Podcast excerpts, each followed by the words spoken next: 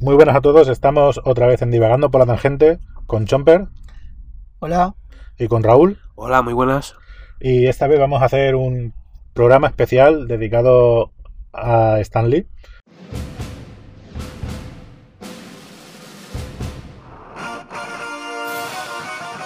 Bienvenido a nuestro podcast, Divagando por la Tangente.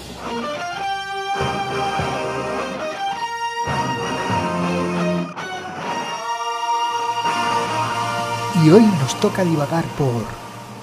Stanley Martin Lieber, más conocido como Stan Lee, nació el 28 de diciembre de 1922 en Manhattan y falleció a causa de un paro cardiorrespiratorio producido por una neumonía el 12 de noviembre de 2018 en Los Ángeles.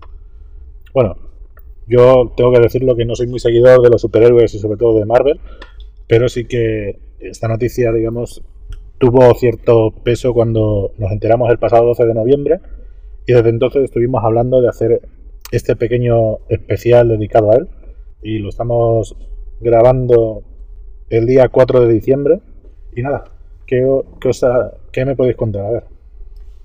Eh, Stan Lee, la verdad es que yo no crecí mucho con él porque yo nunca he sido muy fan de Marvel, siempre he sido más de DC, por todo lo que me ha rodeado, siempre me ha rodeado el mundo de DC porque mis primos eh, siempre han tenido figuras de DC, siempre he estado rodeado por el mundo de Batman y demás, y no crecí mucho con Stan Lee, pero sí que he podido ver alguna cosa de él y eso y, y he sentido su ausencia porque ahora al, al ver las películas al ver películas que sale él y sobre todo series en las que sale que si no mal recuerdo hay un capítulo de Big Bang Theory que sale Stan Lee y de hecho hace poco hicieron como un pequeño especial donde aparecía Stan Lee y demás. Y, y bueno, ya aquí en parte tendría poco que decir porque no sé mucho de él. Pasamos con mi compañero. ¿Tú, tú sabías, antes de que pasemos con Raúl, ¿tú sabías que Stan Lee trabajó para DC en 2001 con el Just Imagine que recreó a los principales personajes del universo DC? Sí, algo de ello sí que he oído hablar de ello. Eh, él trabajó en Marvel y también ha trabajado en muchos otros sitios y entre ellos en DC estuvo con, con esa serie, Just Imagine, en 2001 recreando a sus principales personajes. Pero él estuvo como colaborador. Que. Lo hizo él. Ah, vale. Lo- los dibujantes eran los que fueran, pero él hizo las historias y él estaba pues como, como en Marvel, Claro, de claro. guionista. Es verdad. Bueno, a ver, pues acerca de Stan Lee, pues bueno, ha sido un duro momento para, para nosotros, incluso para los fans. En este caso, bueno, a ver, yo me considero fan de toda la vida de, de Marvel y, y de Stan Lee, como no, claro, que todos lo consideramos un- una leyenda, una leyenda sobre todo en este mundillo. Y bueno, a raíz de ahí, después de lo que, de lo que le sucedió y tal, o sea, acerca del paro cardiorrespiratorio, eh, hubo un tiempo en el que ya se empezaba a rumorear de que, de que Stan Lee ya em- empezaba a encontrarse mal de salud y, y- y en este caso pues su familia tenía que estar ahí siempre encima porque ya os digo, o sea, no, no andaba muy bien de salud. Incluso hace ya unos cuantos años eh, llegó a cierta, cierta instancia en el que estuvo a punto, digo, estuvo a punto de dejar el, el mundo de los cómics cuando, cuando en este caso su mujer inspiró a que continuase, continuase siguiendo dibujando, cuando su mujer todavía estaba en vida. Y bueno, pues a día de hoy eh, lo consideramos como una gran estrella mundial en el mundo de los cómics. Y bueno, eh, no sé. Sí, yo, yo te voy a matizar eso justo de, de su mujer, que fue en 1960, cuando estuvo a punto de dejar Marvel, En 1996. 1960. En 1960, eso, perdón. Y su mujer le dijo que aprovechara y que dibujara y que creara el cómic que él siempre habría querido hacer. Que en este caso son los Vengadores. Y un año después hizo Los Cuatro Fantásticos. Y digamos que es el comienzo de todo el ascenso de Marvel y de Stan Lee. Luego, al- a muy poco tiempo después, al año o los dos años, se juntó con Jack Kirby y Steve Ditko Y ya es cuando empezaron a crear la gran mayoría de todos los personajes de, de Marvel. Luego, sí que hay que recalcar que, que Stan Lee empezó en 1940, muy poco después de terminar eh, la secundaria. Trabajó como ayudante en la editorial Timely Comics, que es la que hoy se, como- se conoce como Marvel Comics. Y con 20 años ya empezó a debutar como guionista en un relato de dos páginas protagonizado por el Capitán América. Y como él quería ser realmente escritor, firmó el trabajo con, con su seudónimo, de Stan Lee, que realmente, como en inglés sonaba muy parecido a su nombre real, Stan Lee, pues decidió usar este, este seudónimo y con el tiempo ha acabado siendo realmente su nombre. Entiendo, incluso también, claro, sobre lo que estabas comentando acerca de que, de que se inspiró en el tema de la, de la literatura, o sea, por el tema de escribir y tal. Que sí que tengo entendido que también llegó a escribir unas algunas cuantas cosillas, pero aparte, o sea, fue fuera del mundo de los cómics. Pero bueno, o sea, a día de hoy, yo creo que, o sea, antes de que antes de que pasara eso, sí que llegó a escribir algún artículo antes, de fallecer, tengo entendido. Si no, él realmente empezó con obituarios en los periódicos Sí, y, y también es cierto que en 2009 eh, empezó con el, con el mundo manga con Hiroman y también tiene algún guion de alguna serie de televisión que no, me, no recuerdo el nombre, pero él siempre ha querido ser escritor. Lo que Mm. pasa es que el, el mundo del cómic se metió muy pronto en su vida y creo que le, le acabó cambiando todo. A la edad de. O sea, a cierta edad, ¿no? ¿Sobre qué hora, a qué edad empezó exactamente en el mundo de los cómics? A ver, él debutó como guionista a los 20 años. A los 20 años, claro, claro. Sí. Luego, claro, luego ha creado junto con Jack Kirby, Steve Ditko y a los personajes que han marcado Marvel, como son Spider-Man, X-Men, Iron Man, Thor, Doctor Strange, Daredevil, Los Cuatro Fantásticos, Hulk, Los Vengadores, Pantera Negra, Silver Surfer, Nick Furia. Es decir, prácticamente todo Marvel es de ellos. Claro, claro, entiendo. Que incluso, que incluso Nick Furia fue el último en entrar en Los Vengadores. Luego sí que hay que decir que, porque yo voy a destacar que Stan Lee, su manera de trabajar, eh, fue algo que se llamó método Marvel, y es que a sus dibujantes les hacía una sinopsis de la historia, y entonces luego les escribía los diálogos basándose en el dibujo acabado.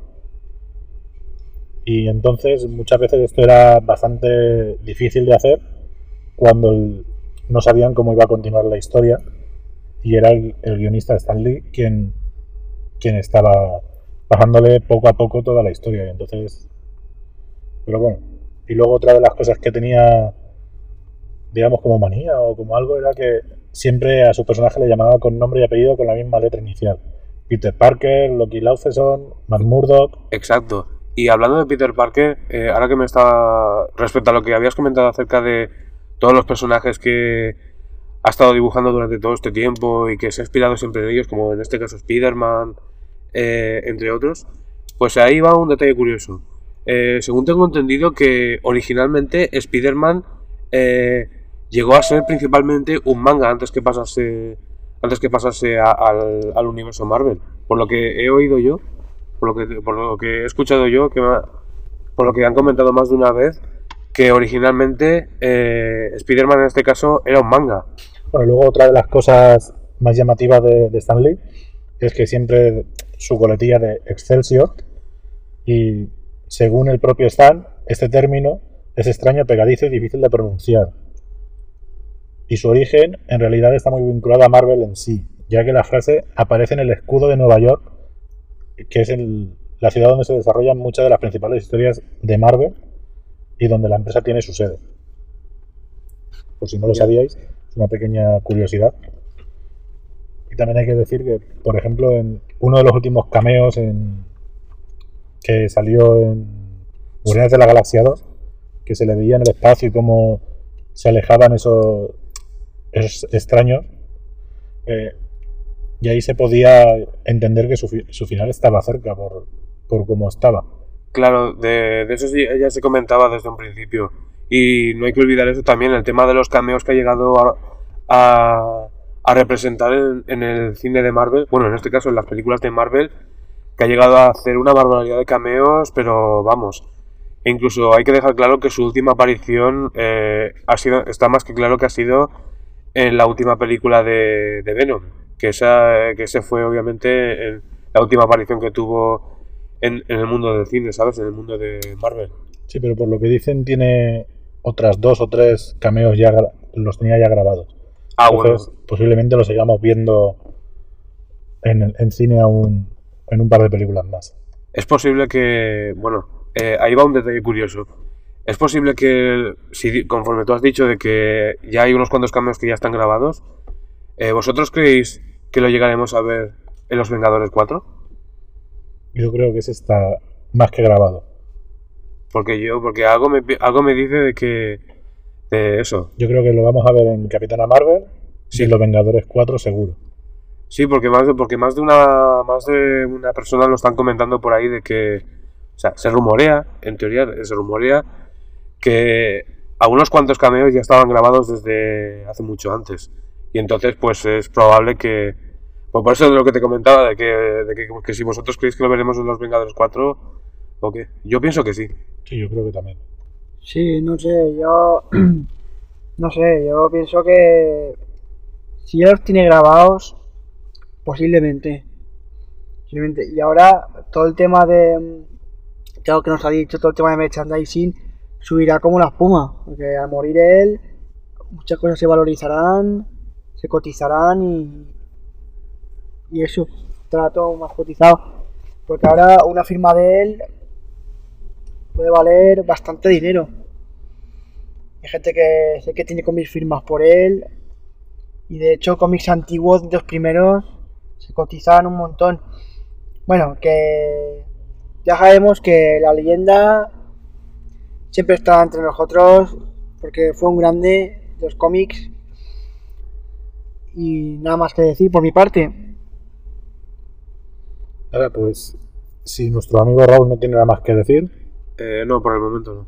pues entonces damos por finalizado ya este especial, este pequeño especial de Stan Lee, más que nada por contaros un- algunas curiosidades de él, como os hemos comentado, y muchas gracias por escucharnos. Y a ver qué nos, qué nos dice Raúl, que nos está haciendo señales. Bueno, a ver, eh, y sobre todo, pues los primeros días desde, desde, desde su fallecimiento le han hecho grandes homenajes a, al honor de su carrera y de sus grandes obras, sus personajes. En todo caso, pues principalmente todos lo conocemos, que es Spider-Man. Ese fue el primer superhéroe de la historia. Y entonces, claro, pues eh, desde aquí pues le queremos, queremos dar un gran apoyo a toda su familia porque entendemos que hayan pasado por un momento muy duro.